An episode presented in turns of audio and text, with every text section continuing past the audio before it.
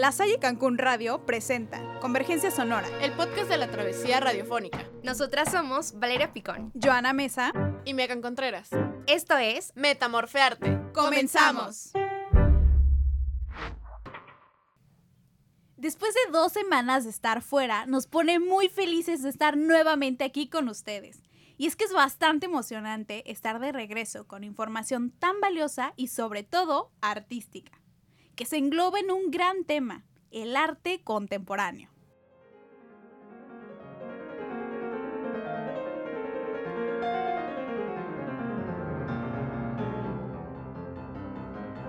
Esto es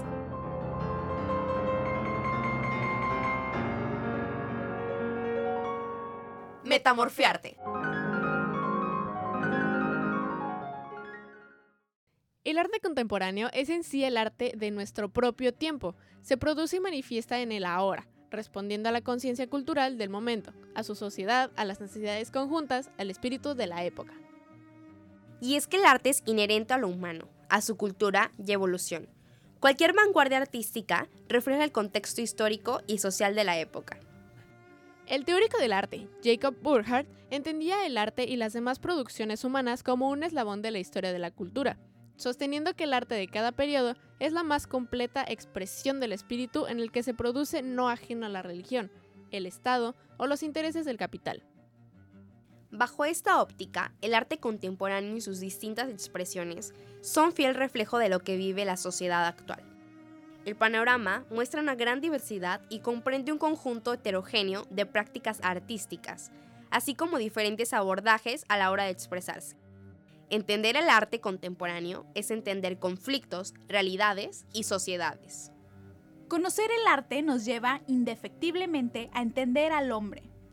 El arte contemporáneo tiene como objeto la ruptura de los modelos tradicionales y un nuevo carácter crítico y experimental. Algunos ejemplos de esto mismo, pero en vanguardias pasadas, son el fauvismo, el expresionismo, el cubismo, el futurismo, el neoplasticismo, el dadaísmo y el surrealismo. Estos buscan transformar la idea del arte, de belleza y de estética. Fueron revolucionarios en el modo de pintar, exponer y describir la realidad. El arte contemporáneo tiene un sentido que va más allá de la temporalidad y viene firmemente unido a los conceptos y contextos asimilados, hechos por los artistas y el entorno en el que están inmersos. Las obras de arte contemporáneo muestran una ruptura en la unidad artística, surgiendo como reacción a la situación y el contexto histórico social en el que está el artista. Algunas características de este arte son uso de nuevos materiales, técnicas y métodos tecnológicos e industriales para crear, fusión de corrientes artísticas, búsqueda de originalidad. Yo creo que este punto es trascendental al momento de hablar del arte contemporáneo, pues refleja la constante frustración a la que se enfrentan los artistas por crear contenido original. Y es que tenemos que reconocer el valor de la experimentación, los procesos y la creación de nuevos discursos dentro del arte conceptual. Sin duda alguna, son características que vemos presentes en la gran mayoría de las obras de arte contemporáneo. El arte contemporáneo también ha visto una gran diversificación en términos de medios y formatos. Las instalaciones, los performances y las obras participativas han ganado terreno desafiando la noción tradicional de que el arte debe ser una obra de arte enmarcada en una pared. Pero este tipo de arte también ha sido objeto de críticas y diversas controversias. Muchos han cuestionado la calidad y el valor de algunas obras de arte contemporáneo. Incluso el arte contemporáneo ha sido protagonista de debates que se cuestionan sobre si algunas obras realmente pueden ser consideradas arte.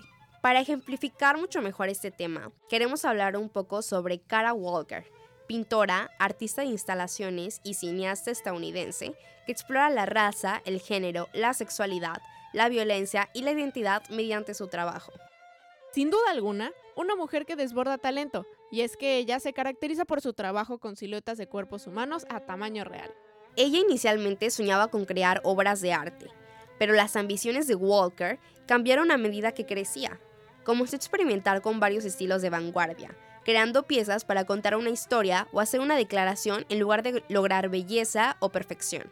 Uno de los elementos transversales es la narrativa que se desprende de su obra, a través de la cual reescribe el relato histórico establecido y saca a la luz una parte desagradable de la historia, que se queda escondida en los grandes relatos. Justamente plantea de manera crítica la repercusión histórica de la esclavitud, todavía vigente en las desigualdades sistémicas, sociales y culturales en Estados Unidos. Sus dibujos explican la historia de la indignación que producen los problemas interraciales y la segregación racial que viene directamente de los antepasados. A través del tratamiento irónico y contemporáneo de esta temática colonialista, genera en el espectador un sentimiento de molestia e incomodidad. El medio simbólico a través del que explica sus relatos críticos es el cuerpo humano. Aparece en forma de siluetas, en blanco y negro, y normalmente negro sobre el blanco, con toda la simbología racial que esto contiene. El cuerpo adopta posturas expresivas, visiblemente sobreactuadas y estilizadas. La artista exagera los rasgos faciales y corporales estereotipados y atribuidos culturalmente a los afroamericanos, insinuados aquí únicamente por el contorno.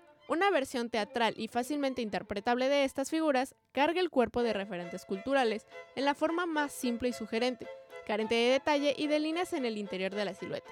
En su obra más reciente, sigue trabajando el cuerpo humano con collage que nos remiten a las sombras chinas y las pinturas gestuales, y que combinan las siluetas con estéticas expresivas y referencias al arte africano.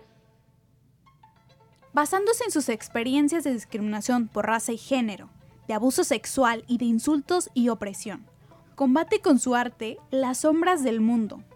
En este sentido, su obra se puede considerar que vincula dibujo y acción, mostrando los claros oscuros morales con los que se ha tenido que enfrentar y poniendo de relieve las problemáticas sociales ocultas por los discursos mediáticos y con las que conviven los ciudadanos en la comunidad norteamericana. Todos los temas que trabajan giran en torno a un eje conceptual que parte del sujeto.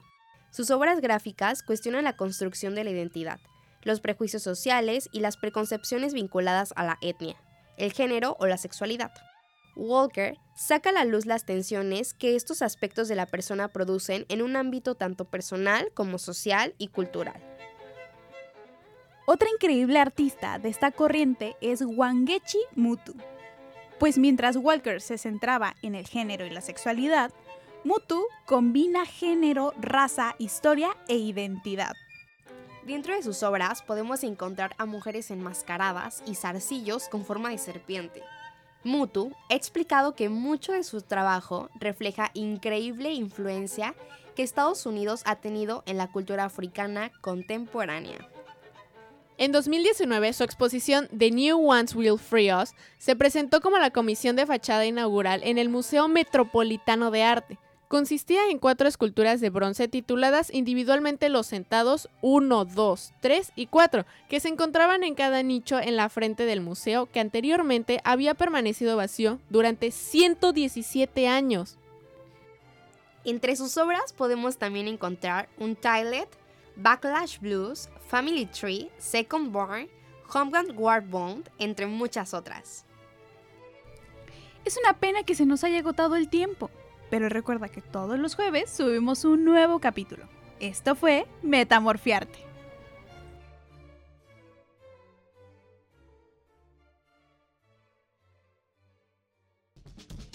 La serie Cancún Radio presentó Convergencia Sonora, el podcast de la travesía radiofónica. Regresaremos con más. Esto fue Metamorfearte. Somos comunidad de frecuencia.